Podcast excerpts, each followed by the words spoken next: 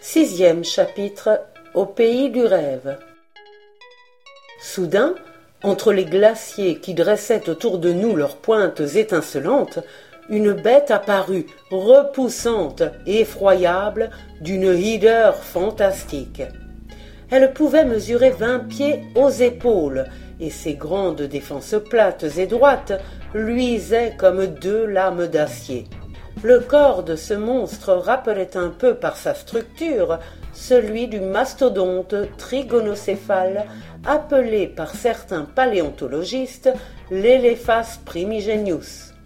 Et de fait, l'ennemi terrible qui se montrait à nous avait un peu la forme d'un éléphant, mais son corps était beaucoup moins allongé que celui de ce pachyderme et ses jambes, au lieu d'être massives et droites, étaient noueuses et légèrement arquées. Figurez-vous une bête étrange, apocalyptique, tenant tout à la fois du lion, de l'éléphant et du tapir, et vous aurez à peu près une idée de l'étrange animal dont la seule vue nous glaçait le sang dans les veines. Ses yeux, couleur de jade, avaient l'inquiétante fixité de ceux du boa constrictor lorsqu'il guette une proie. Après avoir poussé un nouveau hurlement plus formidable que le premier, le monstre nous regarda longuement, eut mal air en agitant sa queue, puis s'accroupit à la façon des tigres en remuant les flancs, prêt à sauter. Je compris que cette fois nous étions bien perdus il ne nous restait qu'une chance de salut, regagner le cosmos et nous enfoncer sous les eaux, mais il n'y fallait pas songer. Avant que nous ayons eu le temps de faire dix pas, le gigantesque animal serait sur nous. Le docteur, toujours très calme, cet homme était réellement d'un courage incroyable, brandissait nerveusement son télescope comme si, avec cette arme ridicule, il avait eu la prétention de terrasser le mammouth. Soudain, Fred s'écria en me prenant le bras. Monsieur Borel, donnez-moi votre canne. Je lui abandonnai machinalement le levier qui devait me servir d'alpenstock. Alors, le brave garçon, sans hésiter, marcha au devant de l'ennemi en faisant tournoyer la tige de fer. J'avoue que cette audace m'émerveilla. Bien que je considérasse comme de la témérité pure l'acte du pauvre Fred, je ne pus retenir un cri d'admiration, et je vis alors notre compagnon sous un tout autre jour. Je m'étais habitué à le considérer comme un être insignifiant, une sorte de machine robuste au rouage peu compliqué. En ce moment tragique, il me fit l'effet d'un héros. Et de fait, c'en était un. Oser ainsi provoquer en combat singulier un épouvantable géant qui allait infailliblement le broyer, quand il fut à deux pas du monstre, qui déjà s'arc-boutait sur ses pattes de derrière pour bondir, je fermai les yeux afin de ne pas voir l'affreuse chose qui allait se passer. Il me semblait déjà que les défenses de l'animal labouraient les chairs de notre pauvre ami, et je le voyais sanglant, horriblement dépecé, gisant dans une bouillie rouge sous les pattes du mastodonte. Soudain, il y eut un bruit mat, comparable à celui que ferait un bâton frappant sur un tapis tendu. Mon Dieu, c'en était fait de Fred. Mais le docteur avait poussé un cri, un cri de triomphe. Je rouvris les yeux, et demeurait stupéfait. Ce n'était pas Fred qui gisait à terre, mais le redoutable mammouth. L'énorme bête avait les deux pattes de devant broyées et faisait des efforts furieux pour se redresser. D'un autre coup de sa barre, Fred lui fracassa la tête. Le crâne craqua comme une branche d'arbre qui se rompt, et le mastodonte s'affaissa lourdement. Il était mort. On juge de ma stupéfaction. Déjà le docteur s'était élancé vers la bête. Maintenant, penché sur elle, il l'examinait curieusement. Parbleu s'écria-t-il. J'aurais dû m'en douter.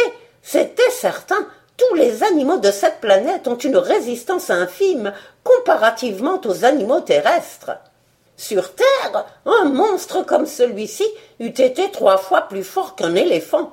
Ici, il a tout au plus la résistance qu'offrirait une faible biche. Tout ce qui naît dans Mars croît rapidement, tout s'y forme avec rapidité, mais des monstres qui, comme celui-ci, prennent des proportions gigantesques, ressemblent absolument à ces arbres d'Amérique qui poussent à vue d'œil, deviennent énormes et s'affaissent subitement. La pesanteur agissant moins sur les êtres de Mars que sur ceux de la Terre, il s'ensuit que leurs organes, tout en offrant une certaine apparence de force, sont d'une faiblesse incroyable ayant, à cause de la densité qui est très faible sur cette planète, besoin de moins d'efforts, pourquoi posséderait-il une vigueur qui ne leur servirait à rien? Voyez cet animal, il est phénoménal, mais c'est un colosse aux pieds d'argile. N'empêche que, dans ces régions, comparés aux pauvres petits êtres que nous venons de voir, il doit être un bien redoutable adversaire. Tout est relatif ici, comme chez nous. Puis, après avoir longuement examiné la bête et l'avoir photographiée avec son Kodak, le docteur nous dit, en assujettissant ses lunettes sur son nez Regardez donc là-bas Nos yeux se portèrent dans la direction qu'indiquait le savant, et nous aperçûmes, entre la brèche des glaciers, un paysage merveilleux d'une splendeur inouïe. Devant nous s'étendait une plaine d'azur, bordée dans le lointain par des roches qui semblait formé de toutes les couleurs de l'arc-en-ciel. Ah, qu'un peintre impressionniste se fût extasié devant ces champs mauves, ces rochers bleus, verts ou jaunes. Mais nous, qui n'étions point des peintres, et encore moins des impressionnistes, nous demeurâmes tout simplement ébahis. Je me demandais même si je n'étais pas atteint de cette étrange affection de la vue qu'on nomme le daltonisme, et qui fait voir les objets sous une autre couleur que celle qu'ils ont réellement. Mais il n'y avait pas de doute possible. Le docteur, Fred et moi distinguions absolument les mêmes teintes. Bientôt nous entendîmes des craquements répétés. Qu'est-ce donc que cela? demandai-je au docteur. Il sourit. Ce sont des arbres qui poussent, me dit-il. Je partis d'un franc éclat de rire. Mais le vieux savant me regarda fixement. Pourquoi riez-vous? Mais, répondis-je, ce que vous venez de dire est si drôle. C'est cependant la vérité. Voyez plutôt. Et le savant me montra le sol. De la neige sortaient des pousses bizarres, pareilles à des cosses qui, sous l'influence du soleil, éclataient avec un petit bruit sec et découvrait un embryon d'arbuste qui se transformait avec une rapidité surprenante. Une tige apparaissait bientôt, sur laquelle on voyait des perles luisantes qui s'ouvraient doucement, livrant passage à de petits rameaux argentés, se transformant par degrés en feuilles involutives. Le tronc de ces plantes ressemblait beaucoup à celui de nos cactus. La tige en était charnue, très épaisse, tantôt plate, tantôt cylindrique et globuleuse, ou bien formée de rameaux obovales ou suborbiculaires. Le docteur notait sur son calepin les transformations successives de ces plantes admirables. J'avais lu dans des livres d'astronomie, dit-il, que les phénomènes de la végétation n'étaient pas les mêmes sur les autres planètes que sur la Terre, mais je ne pouvais croire à un phénomène aussi curieux. Voyez ces plantes, elles sont éphémères comme les insectes des bords du Gange. Nées le matin, elles mourront le soir, et les graines qu'elles auront semées donneront le lendemain naissance à de nouveaux arbustes. Je croyais rêver, et plusieurs fois je me pinçais le bras pour m'assurer que j'étais réellement éveillé. Le fumeur d'opium, dans l'ivresse de son sommeil extatique, ne doit pas voir des phénomènes plus curieux, des tableaux plus étranges que ceux qu'il m'était donné de contempler. Nous dépassâmes les glaciers et une végétation multicolore apparut. Sur quelque endroit que nos yeux se portassent, nous n'apercevions que des plantes, des arbustes, des fleurs et des fruits écarlates, roses, violets ou jaunes. Tout ce que nous voyions détruisait péremptoirement les affirmations du philosophe Kant, lequel, au XVIIIe siècle, prétendait que la planète Mars pouvait être classée dans la catégorie terrienne au point de vue des trois règnes de la nature. Cependant, les arbustes montèrent rapidement et ne tardaient pas à devenir des arbres géants aussi hauts que des eucalyptus ayant atteint leur plein développement. Nous avions débarqué sur une plaine de glace, Nous nous trouvions maintenant au milieu d'une forêt. Une chose nous étonnait toutefois, c'était de ne pas rencontrer d'animaux dans ces régions. À part les petits martiens que nous avions mis en fuite et le mastodonte que nous avions tué, aucun être vivant ne s'était manifesté. Nous aperçûmes bien quelques oiseaux, mais ils volaient si loin que nous ne pûmes les distinguer même avec une lunette d'approche. De temps à autre, des plaintes semblables à des bâillements étouffés sortaient des profondeurs de la forêt. Malgré la curiosité qui nous aiguillonnait, nous jugeâmes inutile de nous aventurer plus loin. Nous revînmes donc sur nos pas et nous dirigeâmes vers le cosmos. Il était toujours amarré au même endroit, mais au lieu de reposer à plat, il s'élevait verticalement, la pointe en bas, de sorte que, de loin, il donnait assez l'impression d'un phare élevé sur le rivage. Une troupe de martiens entourait le projectile, et nous devinâmes sans peine qu'ils faisaient tous leurs efforts pour en couper les amarres. Notre approche mit en fuite ces petits démons, et deux d'entre eux, dans leur affolement, vinrent se jeter sur Fred, qui les saisit délicatement entre le pouce et l'index. Ne les tuez pas, lui dis-je. Les deux petits êtres se débattaient désespérément en poussant une plainte qui n'était qu'une harmonie de tons divers et que je crois pouvoir rendre assez exactement par ces quatre notes de musique la, la, do, mi. Je pris un des petits bonhommes et essayai de le rassurer, mais plus je lui parlais, plus il criait. Je remarquai même que par un phénomène étrange, souvent observé chez les caméléons, il avait complètement changé de couleur. Sa tête était maintenant couleur safran, et son corps olivâtre. Je compris qu'il était ridicule de faire ainsi souffrir un pauvre nain débile, et je le lâchai en ordonnant à Fred de m'imiter. Les gnomes s'enfuirent avec rapidité en sautant à la façon des kangourous et allèrent rejoindre leurs compagnons. Il était temps que nous arrivions. Les Martiens avaient déjà déchiqueté trois des amarres du cosmos. Une armée de rats n'aurait pas mieux travaillé. Un de nos filins s'était même complètement rompu. Quelques minutes de plus, et nous ne retrouvions plus notre projectile. En songeant à cette terrible éventualité, nous ne pûmes nous défendre d'un frisson. Avec le cosmos se seraient enfuis tous nos espoirs.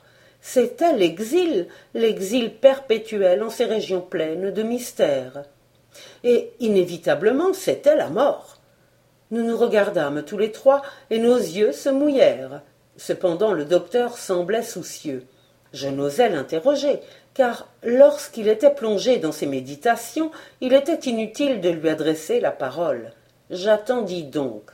Quand enfin il tourna vers moi ses petits yeux clignotants, je lui dis Qu'avez-vous donc, mon ami Ah me répondit-il. Je suis bien inquiet, monsieur Borel. Le cas qui se présente était depuis longtemps prévu, mais je ne croyais pas que nous rencontrerions tant de difficultés. Pour nous lancer à travers les plaines de Mars, il est nécessaire que nous enlevions notre cuirasse de répulsite. Eh bien, Grâce à votre système de coulisses, il me semble que c'est facile. Oui, très facile. Mais après Après Que ferons-nous de la carcasse antigravitationnelle? Nous ne pouvons la laisser reprendre son vol à travers l'espace. C'est évident, mais nous n'avons qu'à la fixer au sol. Nous la retrouverons à notre retour.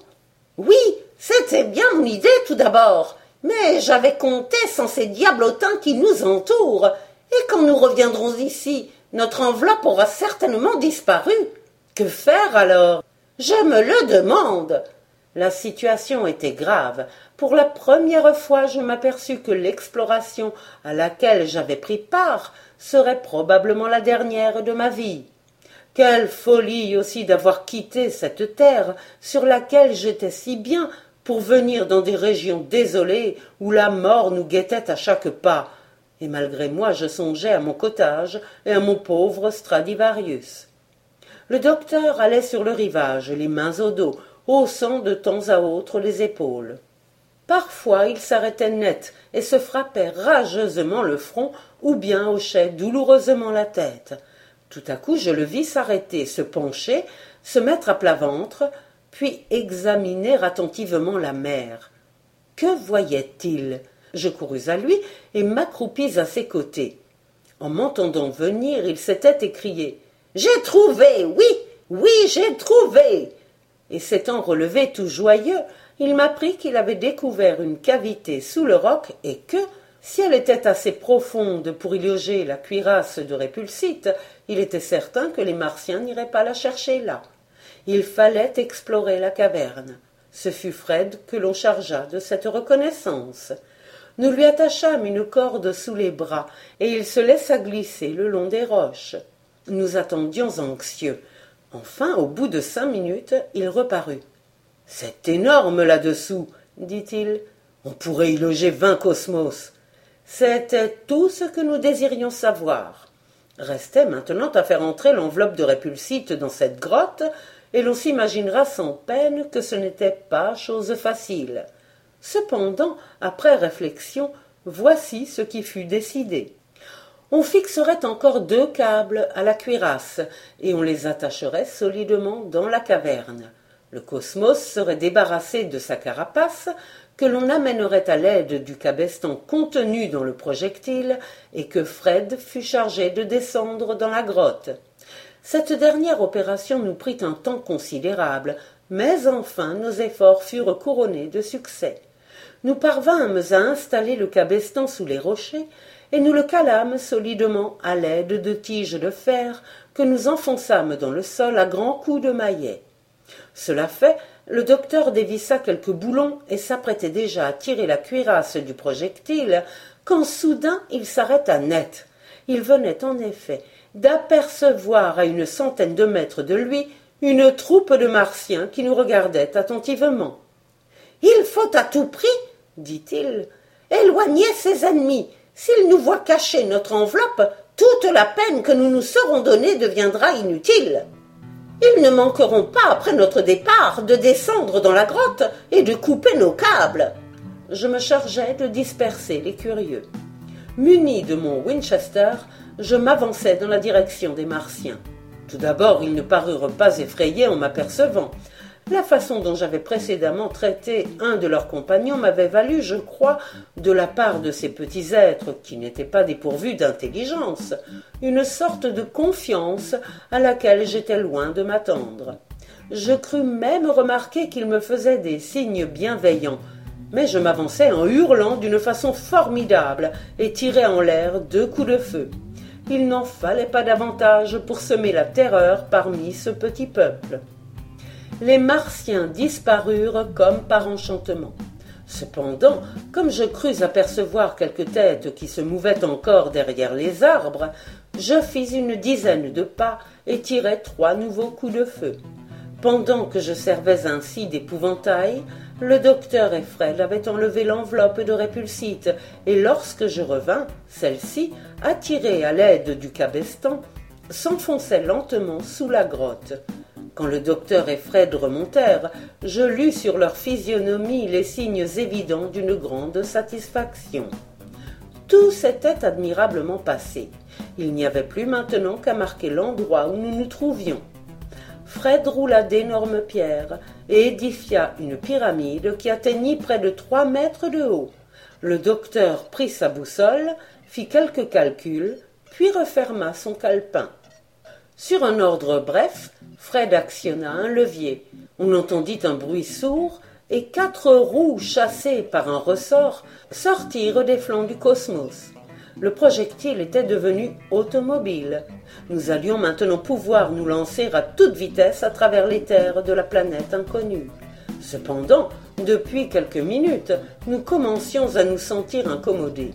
Une sorte de lassitude s'était emparée de nous, nous éprouvions par tous les membres une étrange sensation de lourdeur.